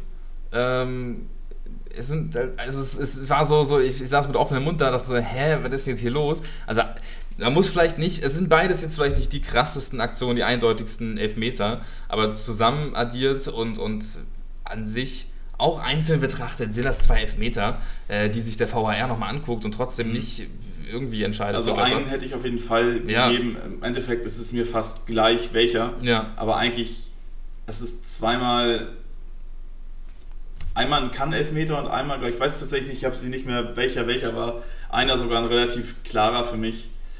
Deshalb eigentlich in der Summe hätte es am Ende in den letzten 10 Minuten einmal Elfmeter für Gladbach geben müssen. Ja, ähm, ja ich glaube, äh, bezeichnend dafür ist, glaube ich, das Interview von Goretzka nach dem Spiel, wo er dann ganz relativ klein und sagt, ja, das ist ein Elfmeter, da dürfen wir uns nicht beschweren. Ja. Ähm, und wenn, sag mal, wenn ein Spieler der gegnerischen Mannschaft schon relativ klar zugibt, dass zumindest ein Ding ein klarer Elber ist, dann äh, kann man auch den Ärger der Gladbacher besonders von Adi Hütter dann natürlich auch verstehen, der auch noch Geld bekommt. Den ja. Geld bekommt, weil er seine natürlich richtig äh, am Eskalieren ist da am Seitenrand. Aber letztendlich gibt es die Elber nicht. Äh, ja, der VAR, weiß nicht, ich hätte zumindest, bin mir nicht sicher, ich habe das Spiel halt im Zuge des Frustes nach dem äh, Spiel vom HSV nicht mehr wirklich verfolgt. Äh, hat der VR oder hat der Schiri sich das selber nochmal angeguckt oder hat der VR? Nee, nee, nee, ich glaube, er ist nicht, er ist nicht am Seitenrand oder so. Also der okay, VR hat drauf Zumindest geguckt. das hätte ich dann, als wenn der VR schon guckt, dann lasse ich das mit dem Schiri nochmal selber angucken. Ja. Das, das, kann ich eh immer nicht verstehen, dass der VR da zwei Minuten lang überprüft ja. und dann ganz oft der Schiri sich das gar nicht selber anguckt. ja. ja, verstehe ich auch nicht. Zumal, wie gesagt, so dieser, also nach der ersten strittigen Aktion hat man gedacht, okay, gut, ja, aber nachdem dann nochmal so eine Aktion kommt und nochmal so entschieden wird, habe ich auch gedacht, okay, also natürlich gibt es das eigentlich natürlich nicht, dass man dann sowas aufwiegt und sagt, okay, es gab eben schon eine strittige Aktion, jetzt gibt es zwei, zwei halbe Dinger, so ist ein genau. ganzer. So, das gibt es natürlich nicht, aber es gibt ja schon so, so, so, so, so, eine, so ein bisschen so einen Spielraum. Also wenn es auch bei gelben Karten oder sowas, wenn es äh, halt zwei Aktionen waren, die am Rande waren zu einer gelben Karte, gibt es meistens danach eine gelbe Karte. Genau. So, und dann kann man auch bei, bei solchen zwei Aktionen sagen, wo man, äh, wo es bestimmt so ein bisschen 50-50 ist, äh, hätte man einen davon geben müssen eigentlich. Und das ist nicht passiert, deswegen äh, geht das Spiel unentschieden aus. Und ähm, an sich auch ganz verdient und unentschieden. Also es wäre jetzt nicht unbedingt verdient gewesen, dass Gladbach das Ding gewinnt. Ähm, aber ja, die Situation hätte es schon hergegeben. Ja. Angenommen, Lewandowski wäre äh, zweimal so gefeiert worden, hätte es wieder für Bayern gegeben? Ja, das ist wieder die Diskussion. Das ist halt immer so das Problem, dass ganz oft solche Dinge äh, gegen oder, oder für Bayern dann entschieden werden. Ja, so. genau. Das, das ist halt, halt, so, oh, die Bayern wieder mit dem so, Dusel und so. ist das so die, die, die, die Wahrnehmung von vielen, ne? Ja, aber es ist halt so bescheuert, weil na, die können ja nichts dafür. so, also, ich glaube, die sage euch auch dann am Morgen danach die Zeitung mit den vier großen Buchstaben, wieder ganz fett mit Bayern Na, oder so. So eine nervige Nummer. Ähm, Als wenn irgendein Schiri da reingeht und denkt, oh, das sind die Bayern, da werde ich lieber nicht für Elfmeter entscheiden. Das ist Quatsch. Weißt du nicht? Nein, ich glaube, sowas gibt es absolut nicht. Und es ist wirklich als Bayern-Fan noch viel, viel dümmer, sich das mal anhören zu müssen. Äh, weil, keine Ahnung, also vielleicht hat man öfter mal Dusel, aber das kommt doch oftmals so, vor, wenn, keine Ahnung, nehmen wir jetzt an, das ist so ein Spiel, steht die ganze Zeit 1 zu 1 und am Ende in der letzten Minute machen sie doch das 2 1. Das ist aber so eine typische Bayern-Aktion. Aber meistens ist die zur Wahrheit auch dazu, dass man vorher 20 kleine Chancen hatte und irgendwann muss er halt mal reingehen und dann ist es halt in der letzten Minute. Mhm. Und dann sieht es natürlich mehr doof aus, aber andere Mannschaften versuchen halt es nicht in dieser hohen, äh, hohen Frequenz, dann immer noch mal wieder zu Chancen zu kommen und so. Das ist also, da gehört glaube ich ein bisschen mehr dazu, als zu sagen, Bayern hat irgendwie einen Vorteil im, im, äh, bei, bei den Schiris oder wo auch immer. Also das ist glaube ich ein Thema, da, da muss man nicht jetzt so drauf eingehen. Okay. Also du siehst aber schon einen Vorteil für Bayern öfter, öfter mal, oder? Es ist also natürlich mit dem Argument, dass vielleicht auch das Bayern vielleicht auch eher mal einen Elber kriegt, ist natürlich was anderes, wenn Bayern wirklich fünfmal mehr im Strafraum auftaucht als der Gegner pro Spiel. Ne? Das, das muss man natürlich ja. immer ja. dann so sehen. Ja, okay, es ist natürlich eine Was wäre wenn Frage, das können wir jetzt hier auch gar nicht erörtern. Deshalb Nein. Also natürlich so die, auch meine Wahrnehmung ist natürlich, dass Bayern vielleicht dann öfter mal einen Elfmeter kriegt, aber natürlich dem geschuldet, dass ich dann vielleicht auch na, äh, viel öfter im Strafraum des Gegners auftauchen. Ja. Als jetzt zum Beispiel, Gladbach spielt das natürlich immer schon Spiel gegen Bayern mit, aber wenn es gegen Union oder weiß nicht, vielleicht auch später gegen Bochum spielen, wird Bayern halt viel öfter im Strafraum auftauchen. Das ist natürlich die Chance, dass Bayern Elfer kriegen würde, dementsprechend höher. Ja. Aber ja, genau, wir wollten eigentlich im Schnelldurchlauf durchgehen. Deshalb. Ja, haben wir uns ja wieder aufgeregt. Genau, ähm, ja, würde ich Ding. mit dem nächsten Spiel weitermachen. Da war Aufsteiger Fürth in Stuttgart zu Gast. Und äh, ja, Stuttgart hat eigentlich so ja, seine Hausaufgaben gemacht und vielleicht noch ein bisschen mehr. äh, die Fürther mit 5-1 nach Hause geschickt. Mit den fünf Dingern ist äh, Fürth relativ gut bedient tatsächlich. Äh, und er auch mit der Klatsche in der Höhe relativ gut bedient ist, hätte noch einiges höher ausgehen können. Das waren bockstarke Stuttgarter, die da aus der Sommerpause gekommen sind und verunsicherte und destabilisierte Fürther durch die ganzen Abgänge. Äh, ja, aber der Reihe nach, die ersten 10 Minuten beginnt, führt noch mutig, hat tatsächlich durch Ricotta die ersten beiden Abschlüsse, glaube ich, oder zumindest Abschlüsse, die man Chancen nennen kann. Ja, und dann nimmt das Ganze tatsächlich äh, so ein bisschen seinen Lauf. Ähm, Stuttgart wird ab der 10. Minute jede Minute äh, stärker. Kommt dann in der 30. durch Endo. Äh, gehen sie in Führung, äh, schön freigespielt. Äh, Glaube ich, ein schöner Lupfer aus Spitzenwinkel über Burchard drüber. Mhm. Also Stuttgart und danach brechen halt gefühlt offensichtlich bei Stuttgart alle Dämme. Da spielen sie sich in Rausch. In der 32. Minute gibt es eine große Chance, in der 34. gibt es eine große Chance, in der 35. Minute auch noch eine große Chance. Ich habe mir tatsächlich äh, die Mühe gespart, mir die äh, Leute aufzuschreiben, die äh, die Chancen ja. hatten. äh, ist auch irrelevant, weil eine Minute später, in der 36. Minute fällt dann folgerichtig das 2-0 durch Clement. Ja, danach rettet sich Fürth äh, in die Halbzeit. Kann froh sein, dass es nur 2-0 steht. Äh, ja, die zweite Halbzeit wird uns so ein bisschen die Borna Sosa Show. Ähm, ja. Der fängt stimmt. dann an, eine Flanke oder eine Ecke nach der anderen da in den Strafraum der Fürther zu pfeffern und findet auch immer wieder seine äh, Sportskameraden. In der 55. findet er Kempf, der zum 3 zu 0 einnickt. In der 61. findet Sosa zum zweiten Mal dann äh, diesmal Al Gadoui, der äh, zum 4 zu 0 einnetzt. Zwischenzeitlich gibt es immer wieder Chancen für Stuttgart. Die unterschlage ich jetzt ein bisschen, weil wir natürlich auch die Zeit im Blick haben wollen. Ähm, ja, es gab zu viele. Ja. Genau, 15 Minuten später, Überraschung, Borna Sosa flankt, findet wieder Innenverteidiger Kempf, der am ersten Spieltag sein zweites äh, Saisontor erzielen kann. Äh, ja, dritte Vorlage von Sosa, der macht ein richtig starkes Spiel. Ja, in Folge kann Stuttgart noch auf 6-0, auf 7-0 erhöhen, machen sie nicht, äh, sind vielleicht ein bisschen gnädig mit Fürth, die dann 90 plus 3 durch Leveling immerhin noch den Ehrentreffer erzielen. Ja, bei Stuttgart will ich gar nicht wissen, was da los ist, wenn die nominellen Stürmer wieder zurückkommen mit Kalajdzic ja. äh, und so. Weil, Wamangituka. Äh, ja, wenn Wamangituka Achso, wiederkommt. Ja, heißt ja, ich, ich, dafür muss man ja, Silas, Silas, Silas, sagen. Genau. Silas glaub, ist die einfache Ich glaube, Silas und Wumper ist das jetzt. Ja, genau, genau. Aber Wamangituka finde ich immer noch ein geiler Name. Ja. Ist, der, ist der drin. genau, da, da fehlen halt tatsächlich noch zwei, drei gute Spieler und trotzdem, ja, kommt Stuttgart da so aus der Sommerpause und liefert ein Feuerwerk ab. Ja. Haben sie ja schon in der Pokalrunde gegen den BFC Dynamo aus Berlin gezeigt, dass sie selbst ohne wichtige Offensivspieler mhm. dann. Aber natürlich äh, unterstreicht das auch so ein bisschen die, die Fürther Problematik, denn da hat man ja wirklich extrem wenig Gegenwehr gesehen. Also ja. natürlich Stuttgart hat sehr gut gespielt, das will ich gar nicht unterschlagen, aber man hat ja auch gemerkt, dass Fürth irgendwie völlig überfordert ist bei den ganzen Toren. Also bei, bei Chancen im Zwei-Minuten-Takt, ähm, das sieht man jetzt schon, dass das wahrscheinlich eine sehr schwierige Nummer wird. Klar, man macht auch zwei eigene Tore. Äh, nee, ein eigenes Tor ein durch eigenes, Leveling. Also ja, 90 plus 3. Als genau, als alles vorbei war irgendwie. Aber ja, also das ist vielleicht schon so, so ein kleiner Fingerzeig für die Saison, dass bei Fürth da vielleicht nicht viel gehen wird. Ganz, ganz schlimm. Ja, ein bisschen bitter vielleicht noch zu erwähnen, äh, dass Youngster Sanko bei Stuttgart äh, ja. kurz reinkommt, sich ja. übel verletzt. Ähm, ja, ich bin bei sowas tatsächlich immer ein bisschen äh, dünnhäutig. Äh, war ganz froh. Äh, tatsächlich hat, glaube ich, die Sportschau und auch The Zone darauf verzichtet, das nochmal in der Wiederholung, also generell zu zeigen. Mhm. Äh, das muss tatsächlich relativ schlimm ausgesehen haben. Und mittlerweile ist ja auch bestätigt, dass äh, Sanko ja, eher sechs statt vier Monate ausfallen wird, weil da tatsächlich im Außenbandbereich wohl alles kaputt sein soll. Mm. Natürlich bitter für so einen jungen Spieler, der da in der Bundesliga reinkommt, aber ja, das vielleicht so, das mindert vielleicht so die Freude über den Stuttgarter Sieg ein bisschen. Ja. Aber nichtsdestotrotz war das schon eine ziemliche Ansage, wie ich finde, von Stuttgart, auch wenn es gegen Aufsteiger geht. Äh, ja, offensiv auf jeden Fall absolut stark, was Stuttgart liefert. Ja, offensiv absolut stark. Äh, Stichwort, ja. Stichwort für dich fürs nächste Spiel. Ja, fünf Tore habe ich auch im Gepäck. ähm, genau, Dortmund, äh, Frankfurt, das Topspiel des, äh, des Samstags. Und ja, es ist natürlich eine einzige Holland-Show. Also es ist natürlich völlig verrückt, was dieser Typ da leistet. Ähm, wir hatten ja auch öfter mal geschrieben während des Spiels, ähm, mit, mit, Statistiken quasi nach zwei Spielen hat was, was hat er jetzt? Vier Tore, drei Vorlagen oder so? Ich glaube sogar 5-3, ja. Ja, also, der Typ ist schon ein Phänomen, aber fangen wir vorne an. Ähm, denn auch Reus hat auf jeden Fall einen ganz guten Start in der Saison gehabt.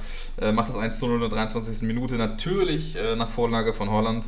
Ähm, ich glaube, Hazard erobert irgendwie den Ball, äh, spielt ihn dann rüber auf ähm, Holland, der äh, da ein bisschen ein paar Meter macht und dann gut durchsteckt auf Reus. Der muss nicht mehr viel machen, haut das Ding rein. Steht 1 zu 0. Ähm, Frankfurt, ja, war jetzt nicht schlecht in der Partie drin, aber natürlich erstmal vor allem mit der Defensive beschäftigt. Äh, und das war dann spätestens beim 1 zu 0, hat man gemerkt, ist ein bisschen löchrig.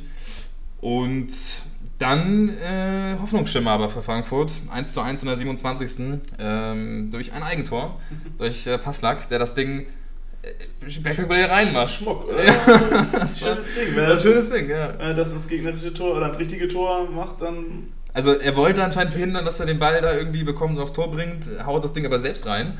Und zwar ganz gut, Kobel kann nicht viel machen, ist, wollte glaube ich eher nach rechts springen, weil er dachte, äh, der Ball kommt eher ins lange Eck. Und ja, Passlag aus dem Nichts, äh, haut das Ding mit Wucht rein keine Chance für Kobel. Kobel allgemein sonst aber ganz gut ähm, drauf, hat ja, eine gewisse Ruhe ausgestrahlt, äh, ausgestrahlt, was mit Birki dann doch nicht immer so der Fall war und auch nicht mit, äh, wie heißt der da aussieht wie Sommer? Hitz.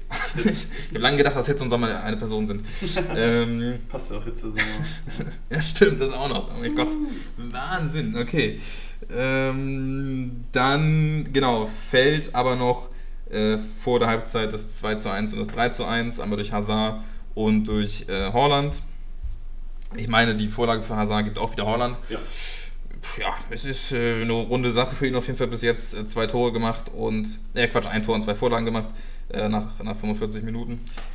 Ja, ist ganz gut drin. Hat auch wieder eine ordentliche Präsenz auf dem Platz gehabt, ne? Das war wirklich ein Monster. Ja, die hat er echt. Aber es ist Wahnsinn. Ist also das, ich, ich hätte als Schiedsrichter und so ich wirklich Angst vor dem Typ, wenn er auf mich zukommt. Auch als, als Verteidiger, wenn ja. er mit Tempo wie zuläuft. Das ist wirklich crazy. Also der Typ ist schon, ist schon ein verrückter Dude. Gefällt mir auf jeden Fall. Ähm, dann, genau, äh, noch eine kuriose Szene, ähm, kurz vor der Halbzeit.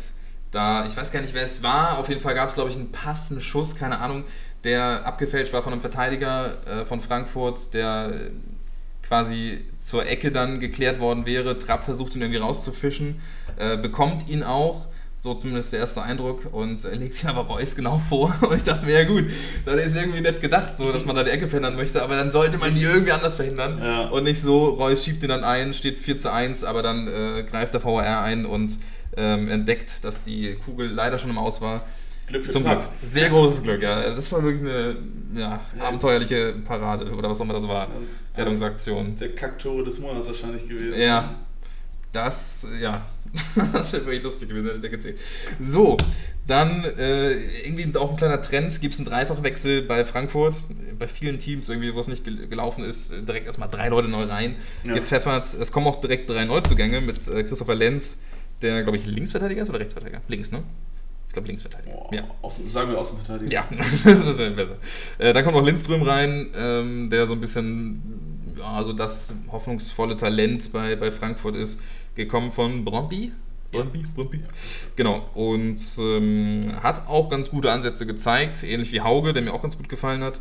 Ähm, auf jeden Fall Wechsel, die irgendwie ein bisschen was bewegt haben. Frankfurt war dann ein bisschen mutiger, hat ähm, auch öfter äh, mal nach vorne gespielt, auch über Boré, der dann äh, ein paar Bälle mal bekommen hat. Ein bisschen unglücklich gewesen, da auch äh, auf jeden Fall eins machen können. Es war ein Kopfball, weiß gar nicht, so 70. oder sowas. Ähm, macht aber nicht, hat sich auch sehr geärgert, aber naja. Ähm, aber trotzdem, man merkt, Dortmund ist schon ein bisschen abgezockt diese Saison. Äh, machen dann das 4 zu 1 durch Reina und nach der 50. Minute und man merkt eigentlich so dann dem Spiel auch an, dass es eigentlich vorbei. Ja. Äh, beide Teams wissen, das, das war's. Ähm, trotzdem hat natürlich ein äh, ja, mittelgroßer Norweger noch nicht genug. Äh, Holland macht natürlich noch so 5-1 und äh, damit auch sein Doppelpack klar. Und dann trifft noch Hauge zum 5 zu 2. noch ein Norweger. Genau, noch ein Norweger. Auch, auch da, finde ich, hat man gesehen, der hat schon was drauf. So mit, mit dem Ball weiß er, was er zu machen hat. Ist, glaube ich, eine geile Verstärkung, genau wie Lindström. Ähm, aber natürlich jetzt, ja, gegen Dortmund war trotzdem wenig zu holen. Also wird spannend zu sehen, ja. äh, was da dann so zusammenwächst. Denn auch Younes ist jetzt weg. Muss man kurz ja, erwähnen. Der ist jetzt finally, hat er sich durchgesetzt, seinen Willen bekommen. Ja. Ab nach Saudi-Arabien ist das, glaube ich, gegangen, ne? Da gibt es ein bisschen so mehr Kohle. Ja, das Doppelte hat man gehört, ne? Also das, ja.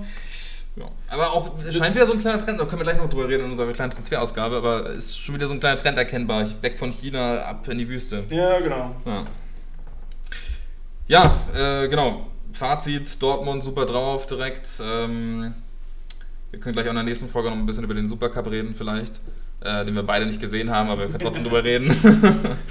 ähm, genau, ansonsten äh, war es das erstmal, soll es das gewesen sein von der zweiten und der ersten? Nee, Ach so. Noch. Mainz gegen Leipzig heute noch. Natürlich, ich hatte ja um Zelle gehabt, klar.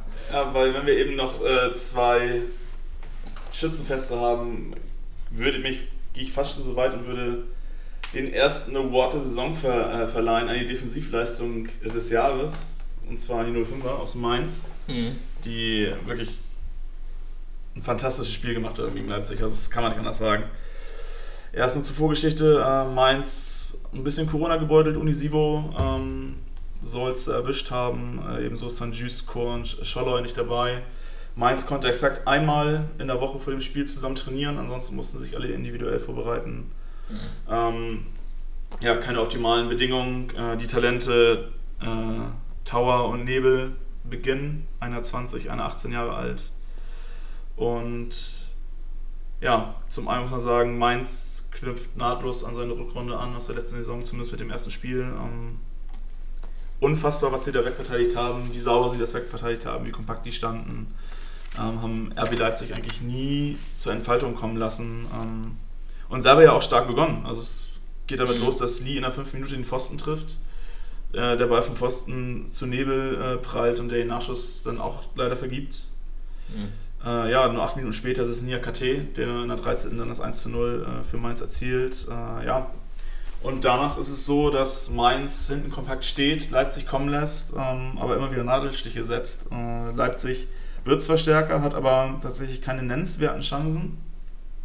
In der 42. tatsächlich noch äh, ein Kopfball von Willi Orban, also ein Innenverteidiger, glaube ich, in Folge eines Standards oder eines, äh, genau, eines Standards. Ähm, ansonsten lässt Mainz einfach nichts zu. Die mhm. sind komplett da, die sind mit 120% dabei, äh, lassen ihr Herz wirklich auf dem Platz und verteidigen das einfach so gekonnt weg. Also ich habe das Spiel tatsächlich so ein bisschen äh, nebenbei gesehen. Ähm, ja.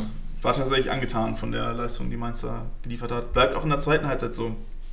Ähm, Nadelstiche von Mainz sind da. In der 50. Minute gibt es eine Chance. Ähm, Burkhardt und Nebel sind das, ähm, die sich dann Fünfer durchkombinieren und letztendlich aus nächster Distanz an Gulaschi scheitern. Äh, dann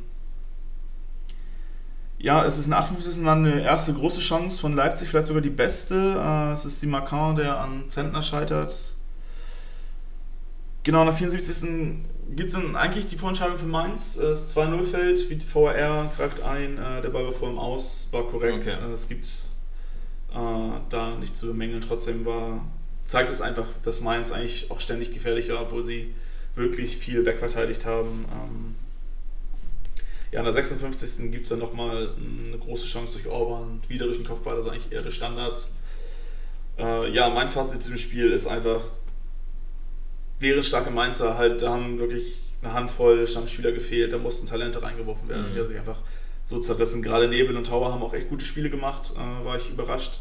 Tatsächlich war mir die nicht bekannt äh, vom Spiel, finde ich wirklich. Wobei Nebel auch sehr. Der Nebel habe ich auch schon davon gehört. Ja, der hat das sein fünftes Spiel, glaube ich, schon gemacht. Okay, okay. Tatsächlich in der Bundesliga. Ja. Aber der ist mir tatsächlich auch nachhaltig jetzt positiv aufgefallen. Und mhm. äh, ja, besser als ein zu Null Sieg gegen Leipzig kann es aus, Mainz, aus Mainzer Sicht wahrscheinlich gar nicht starten. Ähm, ja, wird natürlich spannend zu sehen sein, wiefern Svensson oder die Mannschaft mhm. noch weiterentwickeln kann, weil wenn das so weitergeht, äh, könnte das tatsächlich eine Überraschung diese Saison werden. Und Leipzig muss natürlich überlegen. Ähm, Silva meiste Zeit untergetaucht und nicht wirklich ein Spiel gekriegt. Äh, ja, wie Jesse Marsch dann da so ein bisschen an die Stellschrauben dreht, um die Offensive der Leipziger vielleicht ein bisschen entzünden zu können. Aber man ist natürlich auch nicht jede Woche gegen so krass motivierte Mainzer am Werk. ja, das stimmt. Genau, der Vollständigkeit halber, Wolfsburg gewinnt 1-0 gegen Bochum. Äh, Wolfsburg gefühlt das ganze Spiel Überzahl. Ja. Genau, eigentlich überraschend, dass Wolfsburg da nicht einen höheren Sieg rausschießt. Äh, ja, Berlin gegen Leverkusen 1-1, Tore fallen früh. Ja, für Leverkusen war vielleicht sogar ein bisschen mehr drin, enttäuschend, aber letztendlich äh, ja, starken Start liefert auch äh, Hoffenheim, die gewinnt 4-0 in Augsburg. Kramaric, glaube ich, an jedem Tor beteiligt, mhm. soweit ich weiß. Genau. Auf jeden Fall ein ganz starkes Spiel von Kramaric. Äh, Augsburg muss sich an die eigene Nase fassen, äh, sind nicht gut aus den Startlöchern gekommen. Bielefeld-Freiburg 0-0. Bielefeld ein bisschen äh, überlegen, aber letztendlich glaube ich 0-0, dass in Ordnung geht und mit dem Punkt können beide ganz gut leben. Und die Kölner, ja, schießen vielleicht härter direkt äh, ein bisschen in die Krise, weil mhm. verdientes 3 zu 1 vom Relegationsplatz äh, des letzten Jahres. Äh, ja, relativ runde Sache. Modest scheint wieder eine Rolle zu spielen unter Baumgart. Ja. Liefert auch direkt. Bin gespannt, was der noch so liefern kann. Und Wie alt ist er? 34? Ist, ist der schon so alt? Ich glaube, der ist schon ein bisschen älter, ja. Ich, sonst gucken wir mal nach. Das ist ja nicht Würde so. Würde mal interessieren. Ich glaube, er ist 33. Oder schon 34? Na, öffnet er jetzt hier den Modell? Am Ende ist er 33, 33 ja, okay, okay, okay. Nee, tatsächlich hätte äh, Anfang 30 gedacht, also 33 natürlich, Anfang 30 aber. Ja, 30, ja. 31 hätte ich irgendwie gedacht. Ja, okay, gut zu wissen. Genau, so viel zur Vollständigkeit des ersten Spieltages. Genau, Hast du noch was auf dem Herzen? Nö, außer, außer direkt Werbung zu machen für die nächste Folge. Ähm, da geht es nämlich um ein paar Transfergeschichten, unter anderem auch um äh, den HSV und, und um Holstein Kiel, was wir uns dann noch so für Transfers wünschen würden, wenn wir denn äh, Sportdirektor des jeweiligen Vereins wären. Und außerdem, äh, worum es noch? Haben wir noch irgendwas auf dem Zettel? Genau, wir fragen uns mal wieder so ein bisschen aus. Ah ja. Ne, was vielleicht ganz interessant für uns lustig für euch zu erfahren, was sie vielleicht über die eine oder andere Sache denken oder vielleicht gibt es ja auch ja, eine andere persönliche Frage. Ne? Der Briefkasten ist jeden Tag voll. Wir kriegen immer Post, Post, Post. Macht mal wieder ein Quickfire, Leute. Das waren jetzt drei, vier Folgen ohne Quickfire. Was ist denn da los? Alles gut. Ja, in der nächsten Folge gibt es das wieder. seid, seid beruhigt. Genau. Und ja, bis dahin, äh, ja, viel Spaß. Auch am Wochenende mit der Bundesliga. Macht euch eine gute Woche. So ist es. Bis dann. Macht's gut. Ciao. Tschüss.